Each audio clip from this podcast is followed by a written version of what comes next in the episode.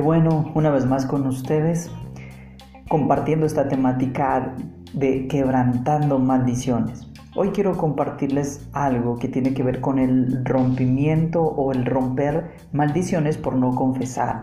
Hay una, una, verdad central que tenemos que tener en cuenta y es que confesar los pecados ante Dios tiene tanto poder que le quita todo derecho legal al enemigo de nuestras vidas. Toda persona que confiesa sus pecados prospera. Dice la escritura en Proverbios 28:13, el que no confiesa sus pecados no prosperará, pero el que los confiesa alcanza misericordia. Por lo tanto, los invito a que quebrantemos eh, todo tipo de, mm, maldiciones por no haber confesado nuestros pecados. Debe haber algo oculto aún y vamos a quebrantar entonces el poder del pecado oculto. El problema del pecado oculto es que sirve como una conexión para que crezca la maldad en nosotros. Por ejemplo, si existe algún pecado de infidelidad sexual en la pareja y no se lo ha confesado, el corazón se empieza a endurecer. Y no solamente pasará una vez, sino que se repetirán muchas veces.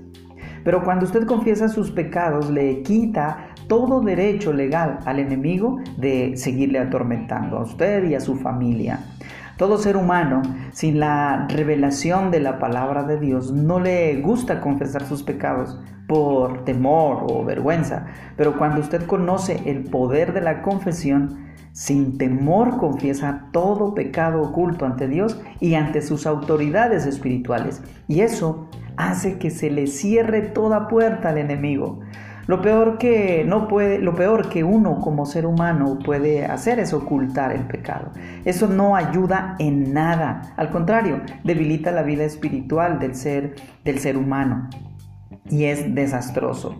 Por eso los invito también a que empecemos a liberarnos de todos los pecados que eh, posiblemente pueden estar ocultos en áreas de nuestras vidas, que es por ejemplo en el área sexual. Entonces vamos a liberarnos de las maldiciones en lo sexual.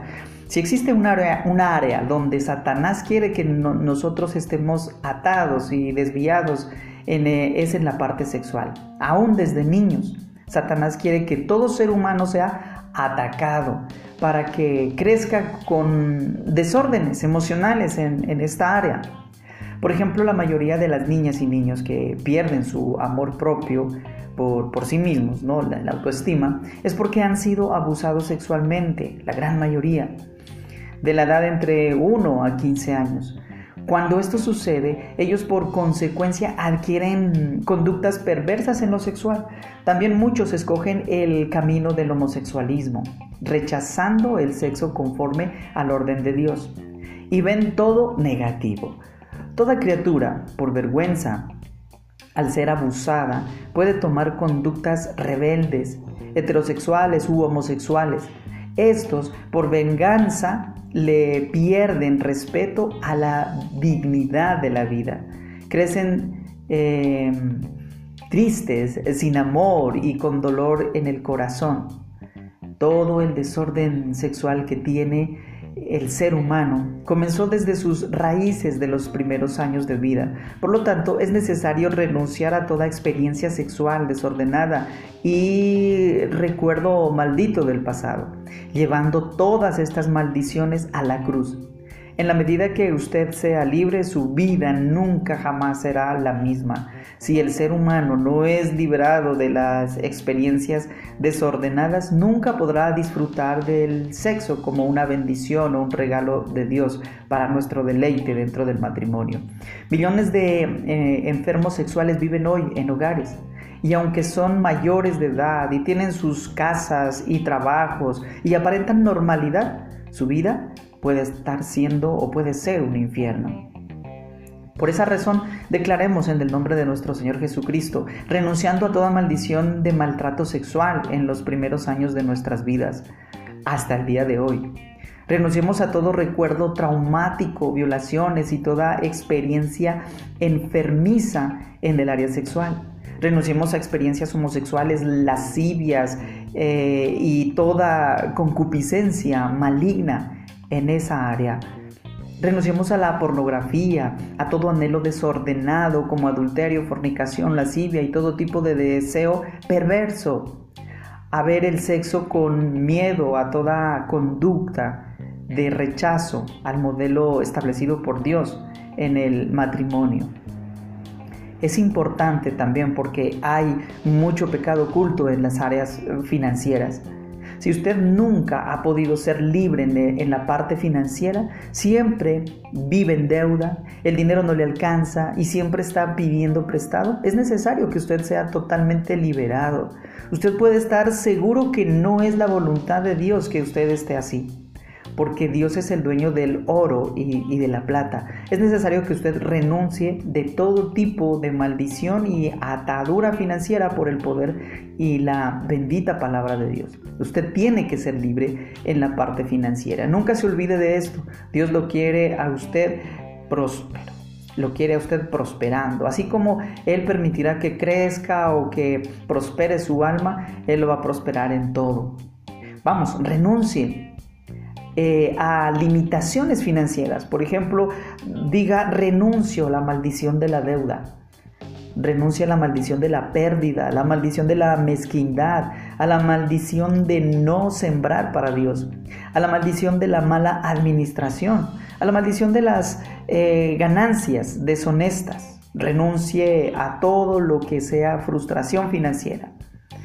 Y Sígase liberando en todo lo que ha implicado el pecado no confesado, el pecado oculto. Libérese en la parte espiritual de las maldiciones. Lo hemos estado viendo todo este tiempo, cada actividad de tipo espiritual que usted ha realizado. Es necesario que sea desafiado a renunciar. Usted necesita renunciar a todo tipo de consulta espiritual donde usted fue, lecturas de la mano, reuniones espiritistas, hechicería, adivinación, encantamiento, el horóscopo, consulta con santeros, brujos, mentalistas y tratamientos de falsas eh, doctrinas. Recuerde, no deje de renunciar a ellas. Ahora bien, es necesario que usted rompa con todo tipo de relación y actividad espiritual que visitó en ignorancia y anule los compromisos espirituales adquiridos en ese momento. Es importante también eh, confesar el pecado de rebeldía, que muchas veces nosotros lo escondemos. Existe un tiempo en que todos nosotros tomamos actitudes rebeldes en contra de nuestros padres o en contra de las personas que nos criaron de pronto estuvimos en alguna institución y siempre nos rebelábamos en contra de nuestras autoridades superiores. Hoy es necesario renunciar a esta perversa línea de iniquidad, porque si no somos libres de la maldición de la rebeldía, nunca podremos ser felices en ninguna parte. La maldición de la rebeldía hace que el ser humano no respete ni reconozca ninguna autoridad. La rebeldía hace que se maltrate a sus seres más cercanos y que se abuse de la autoridad. Es necesario romper con la maldición de la rebeldía para poder ser plenamente bendecidos por Dios. Y usted lo puede hacer renunciando a toda palabra de maldición contra sus padres. Renuncie a toda palabra de rebeldía en las escuelas o en la universidad. Renuncie a toda rebeldía hacia sus hermanos mayores a toda rebeldía en contra de su pareja, rebeldía a toda eh, eh, renuncia a toda rebeldía de su corazón y la maldición de no reconocer autoridad, el creer que usted tiene el control de todo. Y esto lo puede hacer solamente eh, confesando su pecado y su maldad a Dios en el nombre de Cristo Jesús. Note esto, toda persona que confiesa sus faltas derrota de inmediato la fuerza maligna que le hizo pecar y se activan en su vida el poder de la prosperidad. Dice la escritura en el Salmo 25.7, de los pecados de mi juventud y de mis rebeliones no te acuerdes, conforme a tu misericordia acuérdate de mí, por tu bondad, oh Señor. Bendiciones.